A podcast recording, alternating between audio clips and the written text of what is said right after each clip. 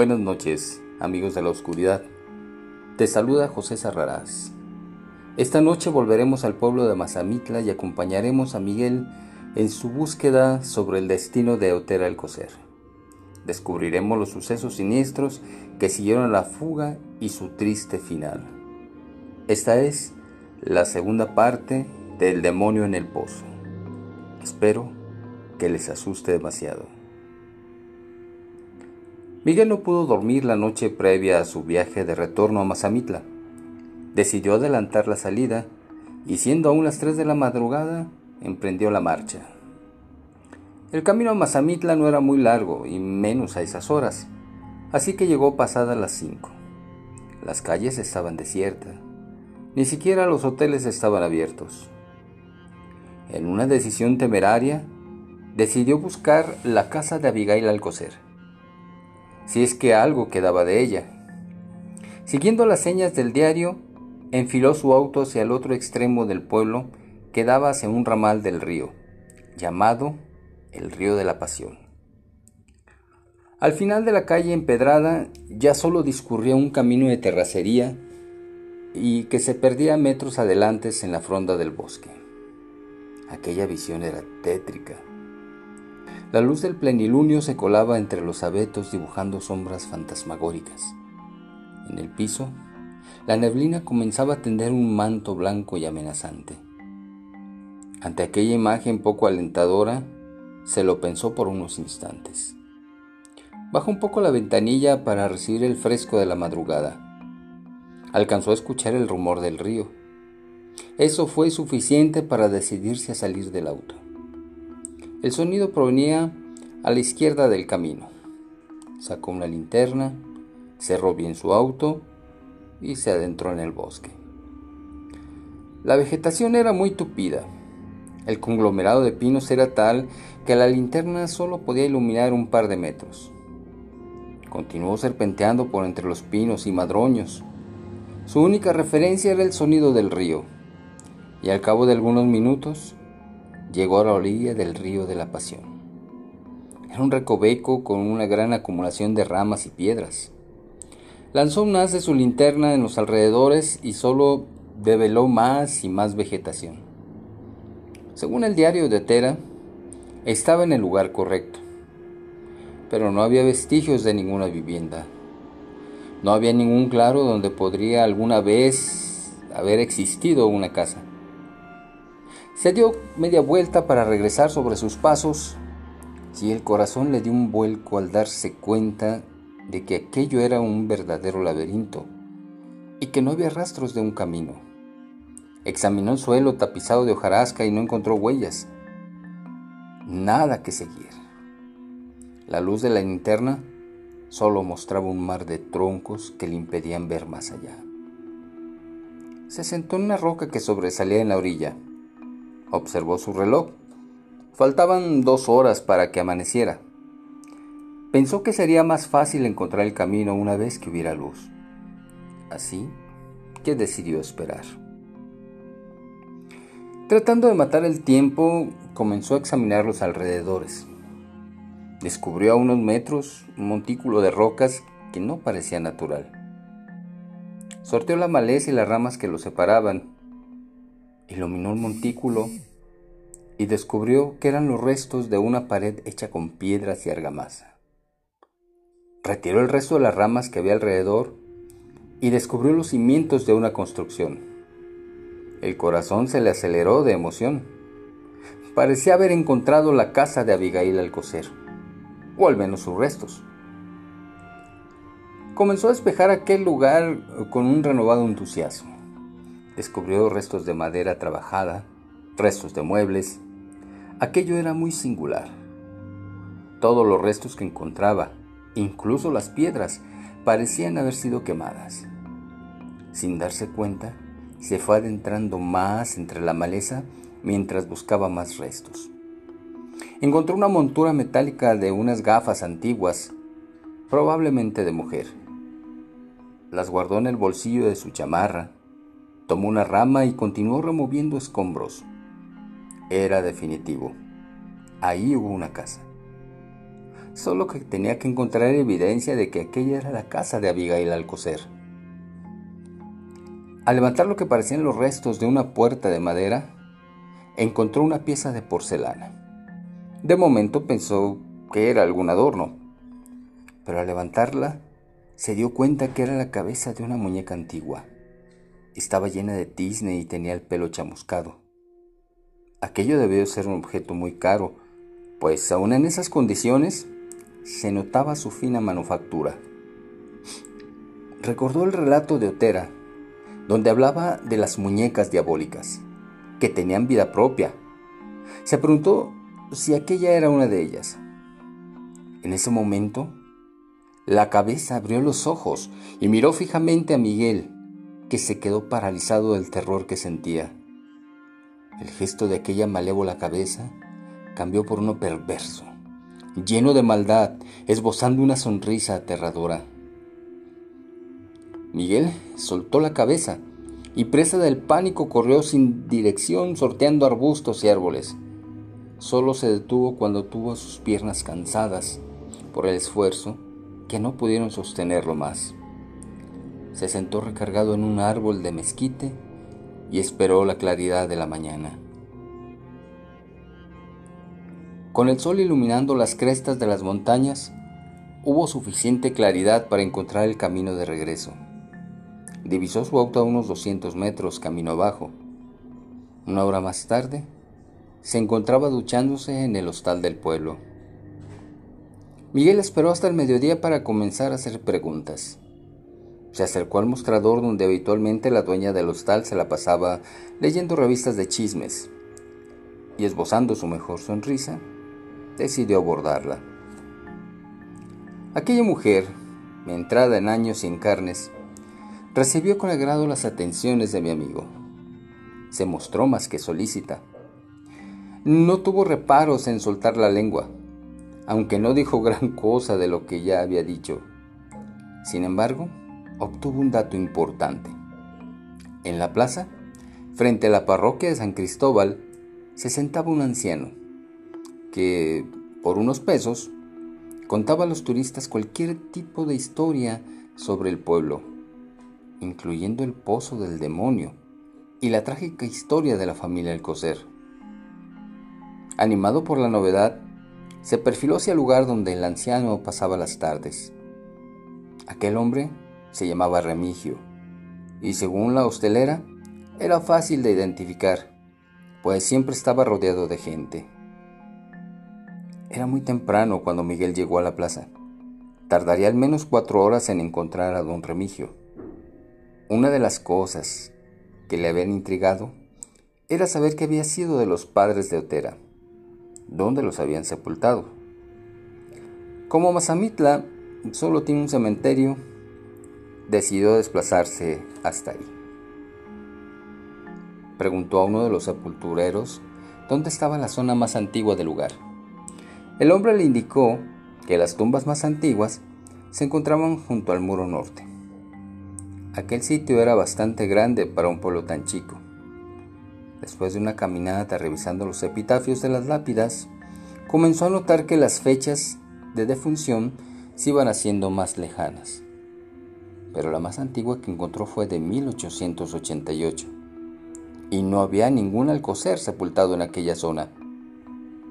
Nuevamente buscó al sepulturero y le preguntó sobre la familia Alcocer. Aquel hombre buscó un compañero, un hombre mayor que rondaba quizás los 70 años, si no es que más, y le preguntó por el Panteón Viejo. El anciano les dijo que antiguamente el panteón se encontraba en la orilla del pueblo, al lado del río de la Pasión, pero muy arriba, donde antes había un molino que ahora solo quedaba la piedra de moler. Las crecidas del río sacaban los cuerpos y por esa razón se construyó ese cementerio. La mayoría de los cuerpos fueron trasladados y ubicados a ese lugar, pero muchos se quedaron allá. Miguel pidió instrucciones sobre cómo llegar y resultó ser un lugar muy cercano a donde encontró los restos de la casa de Abigail Alcocer. Ya eran las 3.30 de la tarde Dejaría para otro día la visita al viejo cementerio. No quería perderse las historias de don Remigio. Allá, por los años en que andaba correteando Juárez, comenzó a hablar el anciano. Llegó a ese lugar una infortunada familia. Venían de Guadalajara. Venían huyendo de los franceses.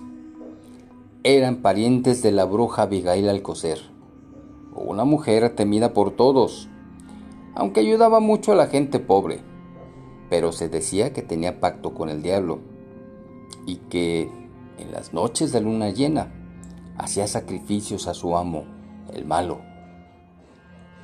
Todo lo que se decía de esa mujer fue comprobado un tiempo después, luego que llegó esa familia.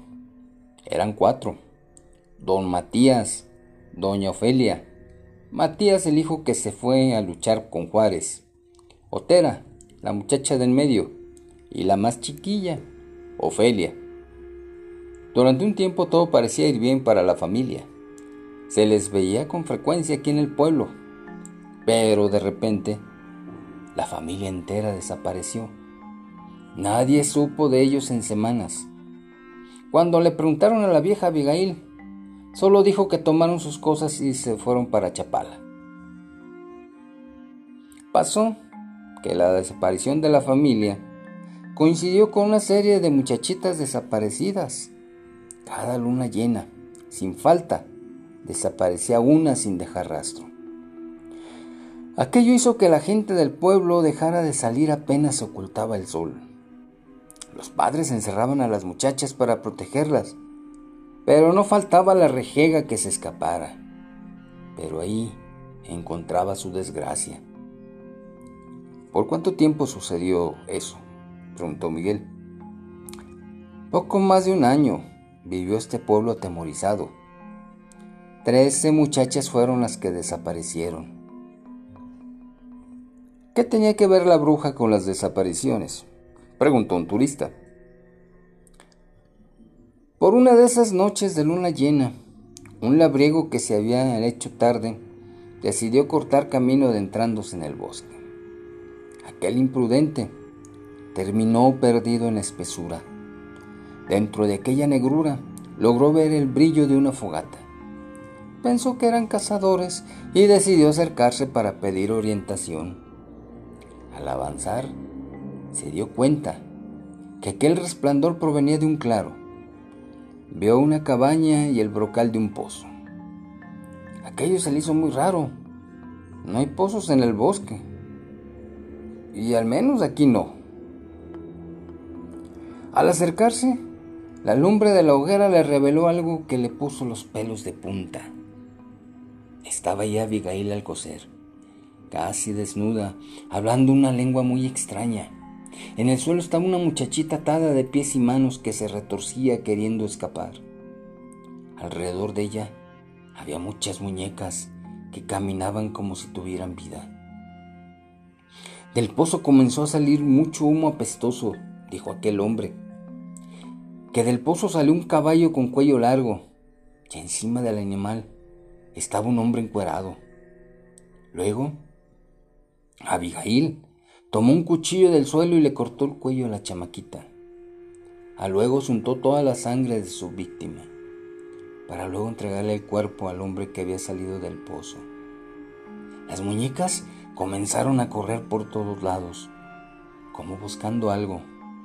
El abriego, lleno de pánico, salió corriendo de ahí. Corrió hasta el amanecer Tardó un día entero en regresar al pueblo. ¿Y qué hicieron después? Preguntó Miguel. Aquel hombre llegó a su casa enfermo. Estuvo más de una semana con fiebres. Deliraba diciendo que las muñecas iban a ir por él. Pensaron que estaba endiablado, así que mandaron traer al cura del pueblo. Al ver al cura, le suplicó que lo protegiera. Y entonces le contó todo lo que había visto al sacerdote. El sacerdote se lo dijo al alcalde que no creía que Abigail fuera lo que la gente decía. Le dijo al sacerdote que investigaría todo aquello. Pero la mujer de aquel hombre, chismosa, ni tarda ni perezosa, se fue al mercado y a la plaza a contar lo sucedido. Aquello enardeció a la gente. Fueron por ella para colgarla en la plaza. El alcalde y unos pocos gendarmes a duras penas pudieron contener a la turba. El alcalde seguía pensando que todo era un lamentable chisme. Aún así, para apaciguar al, al pueblo, entró a la casa de Abigail, donde encontraron las pertenencias de aquellas muchachas desaparecidas. Al interrogarla, la mujer se negó a hablar. No había más que hacer. Era culpable, pero no había cuerpos. No podían acusarla de asesinato. Decidió turnar el asunto a las autoridades de la capital y a la mañana siguiente la envió con un convoy hacia Guadalajara. La gente indignada no los dejó salir del pueblo. El par de policías fueron impotentes ante la furia de la gente. Tomaron a la anciana y en ese árbol señaló un viejo pirul, ahí forcada por la gente.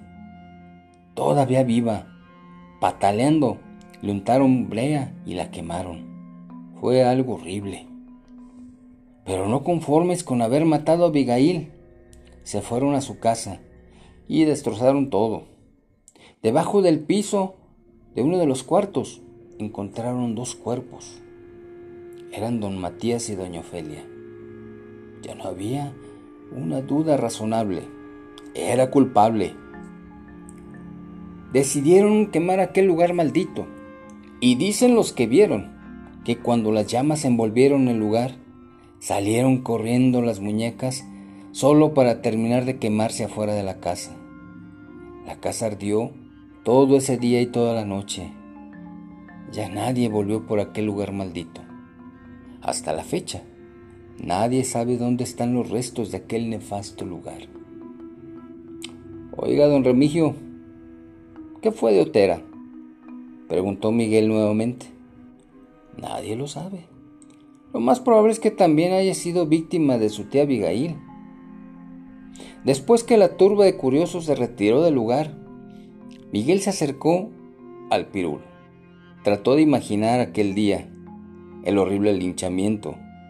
Él sabía que había encontrado la casa, pero su principal duda no se había aclarado. ¿Qué fue de Otera al coser? Decidió regresar con el anciano y tras poner un billete de 100 pesos en su mano, comenzó a interrogarlo. ¿Por qué la gente ya no volvió a la casa de Abigail? La gente tenía miedo a las muñecas. Los pocos que se aventuraron a buscar en sus despojos algo de valor, regresaron corriendo muertos de miedo, diciendo que las muñecas los perseguían. Desde entonces ya nadie se acercó al lugar. ¿Usted sabe dónde está? En algún lugar del bosque. Y si supiera exactamente, no te lo diría. Nadie debe acercarse a ese lugar. Está maldito.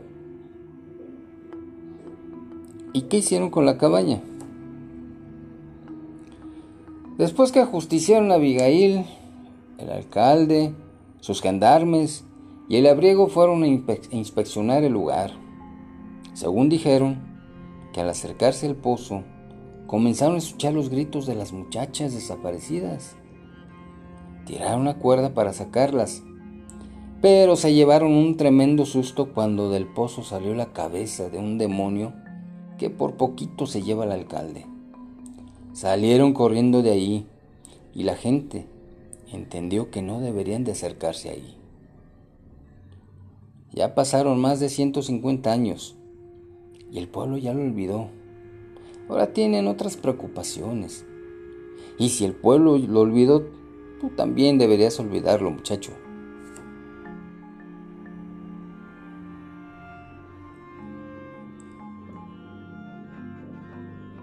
El cementerio antiguo. A la mañana siguiente, muy temprano, Miguel se dispuso a buscar el antiguo cementerio. De acuerdo con lo dicho por los sepultureros, se encontraba en un punto equidistante a la casa de Abigail. Recordaba muy bien por dónde era. Llegó al mismo punto que en la noche que llegó, solo que esta vez comenzó a caminar al lado contrario. Pronto reencontró las márgenes del río y siguió el contrasentido al flujo. Después de caminar un par de kilómetros, encontró medio enterrada en el cieno una enorme roca circular. Sin duda, era la piedra del molino. Aquel lugar no tenía tantos árboles como la casa de Abigail, pero sí estaba lleno de matorrales y matojos. Sacó su machete corto y comenzó a desbrozar.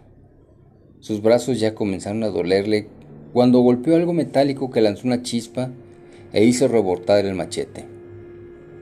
Apartó con las manos las ramas circundantes. Eran cruces de hierro. Limpió el lugar y encontró otras cuatro cruces más. Sin duda, estaba en el antiguo cementerio. Lamentablemente, aquellas cruces carecían de epitafios. Sería difícil encontrar a los padres de Otera. Cansado, se sentó en la piedra circular. Sintió pena por Otera y sus padres. Pensó que a ella le hubiera gustado tener un lugar decente donde descansar. De repente, en medio de las dos cruces más alejadas, salió una flama verdosa. Miguel pensó que era el cansancio. Luego recordó que en algunos cementerios es un fenómeno normal producido por el fósforo de los huesos pero aquel lugar estaba muy húmedo. El flamazo volvió a repetirse dos veces más. Superando el miedo, se acercó al lugar. El óxido había hecho mella en el metal. Eran dos cruces de solera, con algunos adornos en el centro. Notó, algo en el, en el metal de la estípite. Retiró el óxido con el filo del machete. Era un grabado un poco burdo. Decía RIP Matías Alcocer, 1864. Era la tumba del padre de Otera. Decidió hacer lo mismo con la siguiente cruz. RIP Ofelia M. de Alcocer, 1864. Eran los padres de Otera, definitivamente. Pasó el resto del día adesentando aquel lugar. Cuando terminó ya era tarde, pero se sentía satisfecho con su trabajo. Bordeó cada tumba con piedras del río, recogió algunas flores y las puso en las tumbas. Podría decirse que aquel lugar lucía bonito. Comenzaba a decaer la tarde cuando emprendió la marcha de regreso. Por alguna extraña razón se sentía entusiasmado. Solo lamentaba que Otera no hubiera podido ver bien dónde estaban las tumbas de sus padres. Casi para salir del pinal, se encontró con una pareja que caminaba en sentido contrario. Buenas tardes, saludó el hombre. Miguel respondió el saludo sin mucha sorpresa. Era común encontrarse paseantes en busca de un poco de intimidad en lo profundo del bosque. Pero aquella pareja le pareció un poco extraña, su vestimenta sobre todo. El hombre llevaba una camisa sin cuello, chaleco y pantalón de vestir, muy inapropiado para aquellos lugares. La mujer aún más. Llevaba un sombrero de paja atado con un listón ancho blanco, un vestido floreado hasta los tobillos y un mandil blanco. Parecían salidos de una película de época. ¿Cómo le fue hoy? preguntó la mujer. Muy bien, fue un paseo agradable, respondió un poco descolocado. Le agradecemos que haya visitado este lugar. Hacía mucho que nadie venía por aquí. Toda noble labor tiene una justa recompensa y bendiciones del cielo. Eh, gracias, contestó Miguel aún más confundido. Es un gusto. Mi nombre es Matías, dijo el hombre extendiéndole la mano. Miguel, respondió al momento que estrechaba la mano de aquel hombre. Ambos continuaron el camino. Miguel volteó y les hizo una pregunta. ¿Cuál es su apellido? Alcocer. Mi apellido es Alcocer, respondió con una sonrisa. Miguel se quedó paralizado. Reaccionó cuando vio que la pareja se iba desvaneciendo en el aire. Bien, hasta aquí esta segunda parte del demonio del pozo. Espero que te, hayas, te haya gustado, te hayas asustado o al menos interesado. Te recuerdo que puedes leer más historias mías en tenebras.com.mx y nos escuchamos la próxima semana.